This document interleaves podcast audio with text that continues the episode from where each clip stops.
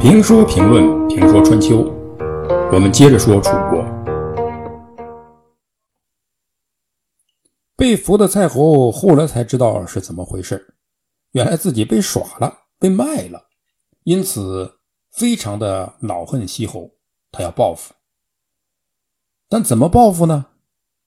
他用了男人对付男人的方法，在楚国的野都，他故意向楚文王渲染西夫人的漂亮与美貌，说自己犯作风错误，完全是因为自己是个男人，抵挡不住西夫人呐，太漂亮了。这话也真的够狠，男人没有几个人能扛住的。楚文王释放了蔡侯，立即领兵到西国。这西侯呢，还以为楚文王是去进行友好访问的，盛宴款待。但是这一次，楚文王不是来帮助西国的，而是来灭西国的。楚文王一到西国就变脸，把殿堂变成战场，捉住西侯，灭了西国，然后带着西侯和西夫人回国。从此，西国就成为西县，成为楚国的北大门。西国国君西侯成为楚文王的看门人，西夫人则变成了楚文王的夫人。据说西夫人面如桃花，貌似天仙，所以楚文王给她改了名，称她为桃花夫人。桃花夫人虽然成为楚文王的女人，后来还为楚文王生了两个儿子，长子名叫熊坚，次子取名熊辉。这个熊辉呢？就是后来的一代枭雄楚成王。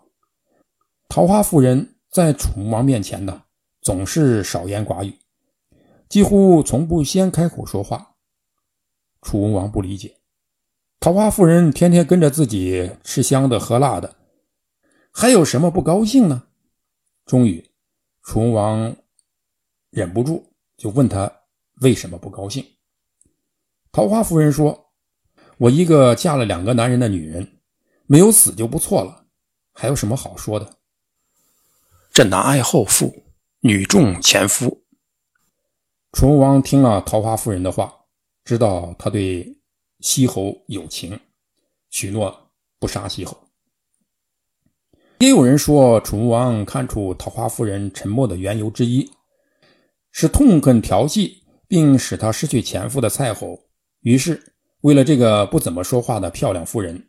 楚文王又一次伐蔡。公元前六百八十年，楚军打进了蔡国，将蔡侯囚禁。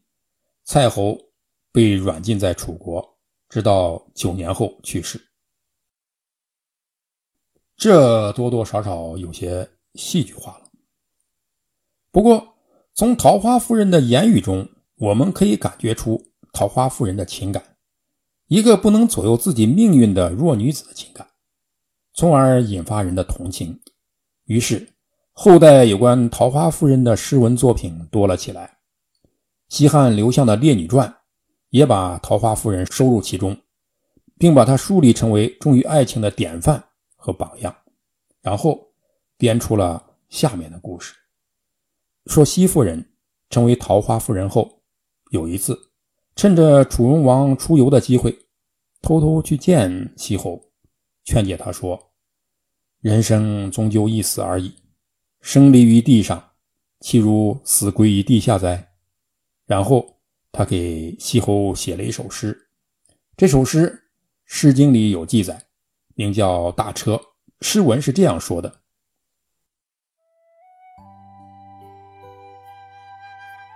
大车渐渐，翠衣如毯，其不尔思，谓子不敢。”大车哼哼，翠衣如门。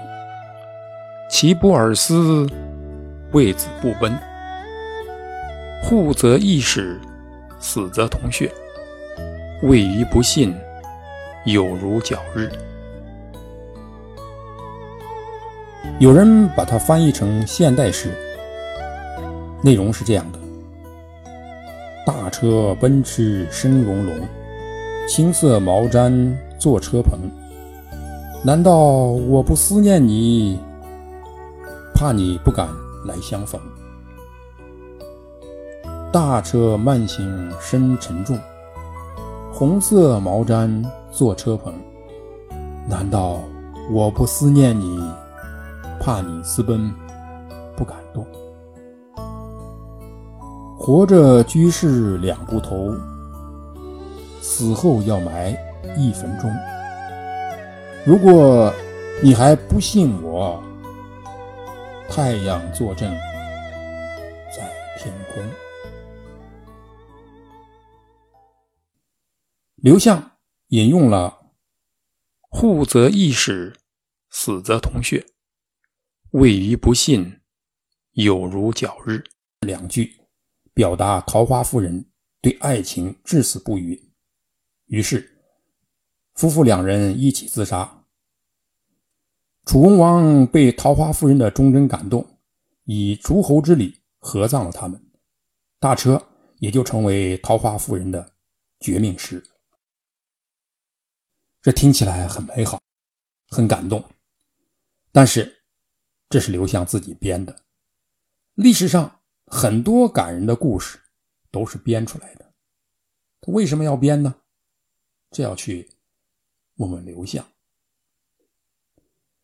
真实的历史是，桃花夫人不仅没有死，而且活的比楚文王还长。楚文王死后，桃花夫人还受到自己的小叔子楚国当时的令尹的骚扰。这个令尹为了追求已经过继的美人，用尽了手段，但这是后话，我们这里暂且不提。我们只说。桃花夫人没有自寻短见。楚文王灭西伐蔡，影响很大。在这之前，中原国家都瞧不上这个楚国，但是灭掉申国，占领蔡国，不得不让中原各国刮目相看了。一个一向被华夏诸国视为蛮夷小国的楚国，现在以强有力的面貌出现在中原的舞台上，因此。杜预《春秋注》说：“楚披露在夷，于此视同上国。上国指的是华夏之国。从这个桃花新闻引发的事件开始，中原政治舞台上就有了楚人的身影。这是不以周人的意志为转移的。但是楚人这个时候要在这个舞台上当主角，还是不行的。